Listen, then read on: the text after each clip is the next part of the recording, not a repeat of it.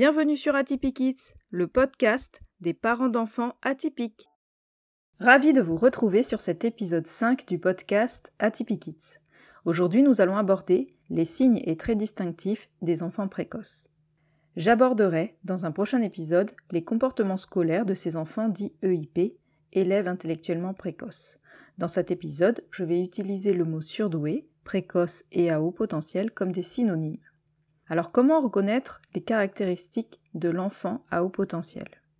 La précocité intellectuelle d'un enfant se définit par des capacités intellectuelles supérieures à la moyenne des enfants de son âge, et elle se mesure grâce à des tests d'évaluation de son QI, coefficient intellectuel. Je vous renvoie pour cela à l'épisode 4 pour plus de détails sur l'identification du haut potentiel d'un point de vue de la mesure quantitative. Dans cet épisode, je vais me concentrer plutôt sur l'aspect qualitatif, à savoir son mode de pensée et son mode de fonctionnement. À chaque stade de développement de l'enfant, on peut observer des signes. Déjà bébés, ils peuvent avoir un regard perçant, très caractéristique, comme s'ils voulaient vous scanner. Je me souviens de mon aînée qui, quand elle me regardait, à la maternité, me dévisageait. J'en étais presque déstabilisée de voir ce regard si puissant dans un si petit corps de bébé. C'est également un bébé éveillé et curieux. En grandissant, ces bébés vont avoir un port de tête précoce, vont se retourner assez tôt par exemple dans leur lit ou sur leur tapis d'éveil, ils vont se mettre debout assez vite. Certains ne passent même pas par le stade du quatre pattes et vont presque marcher directement avant 12 mois. Je me souviens d'une anecdote avec ma petite dernière, elle devait avoir 9 ou 10 mois, je l'avais laissée jouer seule dans la chambre de ses sœurs le temps d'aller aux toilettes, j'ai entendu des petits cris de joie, une fois, deux fois, puis d'un coup j'ai percuté, je suis revenue en courant, et là j'en croyais pas mes yeux. Elle avait grimpé à l'échelle du lit superposé de ses sœurs et était tout en haut, fière et heureuse de son exploit. Et moi j'étais complètement livide de peur. Jamais je n'aurais pensé que ça pouvait être possible. Le jour même, on a enlevé les premiers barreaux de l'échelle, mais très vite elle a récidivé, malgré l'absence des deux premiers barreaux, alors on a carrément enlevé l'échelle. Alors parents, surveillez vos bébés à haut potentiel. Vous ne savez pas de quoi ils sont capables. Ensuite, dans la petite enfance, on observe des signes comportementaux qui peuvent laisser penser qu'on a affaire à un enfant à haut potentiel. Pour cela, il faut prendre en compte la fréquence hein, de ces signes, hein, à un âge qui serait inhabituel. Par exemple, beaucoup d'enfants s'intéressent à la préhistoire, mais rarement à 3 ans. Ils ont des passions qui sont souvent inhabituelles pour leur âge. Ils vont s'intéresser à l'Égypte ancienne, à l'univers, aux étoiles, à Dieu, etc. Ils parlent souvent très tôt et très bien, avec des phrases structurées, un vocabulaire choisi, et cela surprend souvent l'adulte. Ils ont un langage précoce avec des phrases construites, un vocabulaire élaboré pour leur âge. Ils vont assez vite utiliser des compléments circonstanciels, par exemple. Et d'autres vont mettre du temps à parler, en revanche, quand ils vont se mettre à parler, ce sera d'un coup et très bien, comme s'ils avaient toujours su, mais qu'ils euh, s'étaient toujours tus. Ils écoutent les adultes et reproduisent ce qu'ils entendent, d'où la richesse de leur vocabulaire et leur aisance à parler, et particulièrement à parler avec les plus grands, et notamment avec des adultes. Bien des enfants ont le sens de l'humour, mais rares sont ceux qui font des jeux de mots dès l'âge de 4 ans. Cette caractéristique, le sens de l'humour, et parfois un sens de l'humour décalé et particulier, sera présent toute la vie, et chez l'enfant et donc chez l'adulte à haut potentiel. Ces enfants se posent et nous posent souvent des questions existentielles. D'où je viens Où je vais Pourquoi je suis né euh, C'est quoi la mort? Certains apprennent également à lire tout seuls ou en entendant un grand frère ou une grande sœur. Et la plupart d'entre eux sont très intéressés par les livres. En revanche, ils peuvent avoir du mal avec le passage à l'écrit comme on le verra un peu plus tard. Alors je fais une petite exception là sur les livres. Pour les enfants 10, il est parfois difficile de lire et donc parfois difficile de s'intéresser aux livres. On constate également dès le plus jeune âge une hyperesthésie, l'exacerbation des cinq sens. On a rarement les cinq sens surdéveloppés, mais par contre on peut avoir chez ces enfants-là un, deux ou trois sens qui sont particulièrement exacerbés. Une ouïe exceptionnelle, une vue parfois au-delà de 10 sur 10, un odorat très développé, comme le goût qui peut être aussi très développé. Ma fille de 3 ans était capable de me dire ce qu'il y avait comme épice dans un plat, surtout quand elle n'aimait pas. Et enfin le toucher, la sensibilité aux matières, aux tissus sur la peau, Parfois, ils, font des irritations à certaines matières ou, à certaines couches. Alors tout ça, ce ne sont pas des caprices. Hein. Il était important de comprendre euh, que c'est vraiment euh, leur hyperesthésie qui ressort et qui va euh, parfois conduire à, certaines difficultés et qui va parfois aussi les fatiguer, comme on va le voir tout à l'heure, hein, avec cette hyperstimulation sensorielle. Ensuite, il y a l'hypersensibilité émotionnelle, hein, dont on peut commencer à percevoir les signes vers 4-5 ans. Alors, hypersensible, l'enfant au potentiel est capable d'éprouver les émotions d'autrui. On parle d'empathie, mais parfois ça va encore plus loin. L'enfant va posséder le don de ressentir des choses imperceptibles.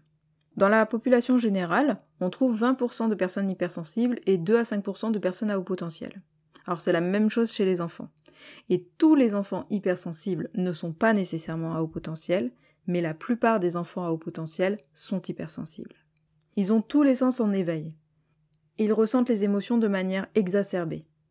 La colère, la tristesse, la surprise, la joie, le dégoût, l'amour. Parfois leurs réactions peuvent être disproportionnées et démesurées sans que l'entourage ne comprenne pourquoi. Ils ressentent tout dans les extrêmes et peuvent passer du rire aux larmes. L'affectif occupe une grande place dans la vie des enfants à haut potentiel, et ce sera également le cas à l'âge adulte. Ils ont besoin de se sentir aimés car ils manquent de confiance en eux. Chez l'enfant au potentiel, l'âge mental est en avance de plusieurs années sur son âge réel, son âge physique et affectif. Cela peut produire un décalage important dans ses relations et avec son entourage, aussi bien familial que scolaire, euh, social, etc. C'est ce qu'on appelle la dysynchronie. L'enfant précoce a un raisonnement de grand, mais a encore un comportement de bébé. Il y a un décalage entre son développement affectif et psychomoteur et celui de son intellect. En grandissant, on va de plus en plus se rendre compte d'un décalage chez ces enfants précoces par rapport aux enfants du même âge. Et c'est ça qui va nous mettre la puce à l'oreille. Au niveau des valeurs, par exemple, ils portent certaines valeurs très hautes, et ce, dès le plus jeune âge. Sensibles à la justice, ils ne supportent pas l'injustice, car ils ne lui trouvent pas de sens. Ils sont dans une sorte de quête de vérité, une quête de sens, euh, ce qui en font souvent des enfants très généreux et humains. Ils croient en des idéaux. Pour eux, le monde est comme ça. Ils n'imaginent pas une seule seconde que certaines personnes puissent être malveillantes ou méchantes ou avoir de mauvaises intentions. Donc ils ne se méfient pas et peuvent du coup devenir des proies de choix pour certains harceleurs, par exemple. Ils ont un côté altruiste et empathique qui font euh, qu'ils sont toujours prêts à aider les autres. Du coup, une activité en lien avec le bénévolat associatif, par exemple, peut être bénéfique pour eux, pour s'investir dans une cause en laquelle ils croient. Et pourtant, paradoxalement, ils ont un esprit critique particulièrement développé. Ils s'aperçoivent des failles du raisonnement d'une personne, y compris de celle d'un adulte ou d'une situation particulière, et ils n'hésitent pas à prendre position. Et ceci a le don d'en énerver plus d'un, notamment les enseignants qui peuvent se sentir mis en porte-à-faux par moments face à ce type d'élèves, et peuvent les juger comme euh, trop sur d'eux, impertinents, voire irrespectueux, surtout s'ils ont le malheur de les reprendre en plein cours. Ces enfants sont parfois à l'étroit dans des environnements trop contraints, et l'école ne fait pas exception. Pourtant, ils ont besoin d'être contenus par des règles. Ça aussi, c'est une certaine ambivalence chez eux. Ils vont accepter une règle s'ils la jugent juste, et dans le cas inverse, ils ne vont pas l'accepter et vont chercher à y déroger, jusqu'à peut-être même se montrer violents. Ils ont besoin d'un cadre, mais d'un cadre qui soit à la fois ferme et bienveillant pour les contenir. C'est exactement pour cela que j'affectionne particulièrement la discipline positive que je trouve très aidante pour les enfants d'une manière générale, mais encore plus pour ces enfants à haut potentiel. Bienveillante, car il y a le respect du monde de l'enfant et de ses émotions, de ses besoins et de ses particularités, et ferme, car il y a le respect des règles et du monde des adultes, de la communauté dans laquelle ils évoluent, qui est d'abord la famille, puis la classe, puis l'école, puis le groupe de sport, puis la société. Alors justement, à l'école, je vais vous en dire quelques mots, mais euh, je reviendrai sur l'école et sur l'élève à haut potentiel dans un prochain épisode. Alors faut savoir que 70% des enfants précoces vont bien, et ceux-là ne sont pas détectés parce qu'il n'y a aucune raison euh, de le faire. En revanche, les signes qui peuvent laisser penser qu'un enfant euh, a cette particularité, les premiers signes à la maternelle peuvent être qu'un enfant a la bougeotte, qu'il connaît déjà un certain nombre de choses, du coup il peut se mettre à gêner la classe, ou à l'inverse être introverti. Alors chez mes filles, j'ai les deux exemples. Hein. Mon aîné était plutôt de type introverti, à essayer de rentrer dans le cadre, hein, parce que les filles, elles ont plutôt tendance à rentrer dans le cadre, à se replier sur elles-mêmes, et donc souvent elles passent inaperçues, on ne se rend pas compte qu'elles puissent être différentes, qu'elles puissent être à haut potentiel. Et euh, d'un autre côté, les garçons qui, eux, euh, heurtent aussi le cadre, mais plutôt parce qu'ils vont sortir du cadre, mettre le bazar, gêner la classe, et donc ça questionne, et donc on va les repérer plus vite. Alors ma petite dernière est plutôt de ce type-là, à sortir du cadre. Ces enfants peuvent avoir un visage différent à l'école et à la maison. C'était le cas de mon aîné, hein, qui à la maison était plutôt euh, sûr d'elle, plutôt leader. À la crèche, c'était également le cas, et à l'école, euh, elle est rentrée dans un mode plutôt introspectif, euh, discret, on l'entendait pas. et quand l'instituteur, parce qu'elle avait un instituteur en petite section de maternelle, me, décrivait le comportement de ma fille, je ne la reconnaissais absolument pas. Alors ces enfants ont des facultés d'apprentissage particulières. Ils apprennent et comprennent très vite.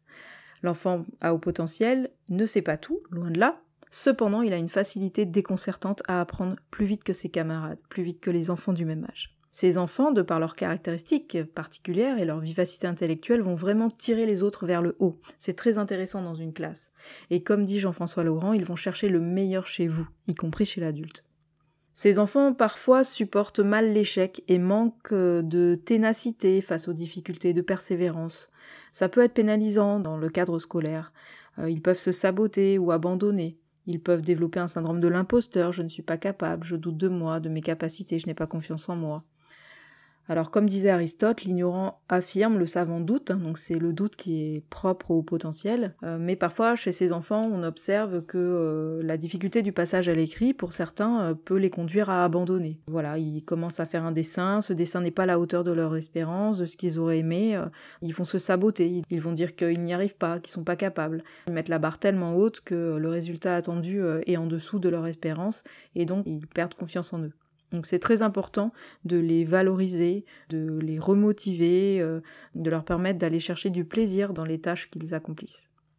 Alors l'enfant à haut potentiel est également curieux, il a soif d'apprendre, il s'intéresse à tout, même à des sujets qui ne semblent pas du tout de son âge, hein, comme je le disais tout à l'heure, hein, tels que la mort, la vie, euh, Dieu, l'espace, euh, l'origine des hommes, etc. Il se pose une multitude de questions philosophiques et porte souvent un regard particulier, un regard qui lui est propre sur les choses. Il peut avoir des passions, qui tournent à l'obsession.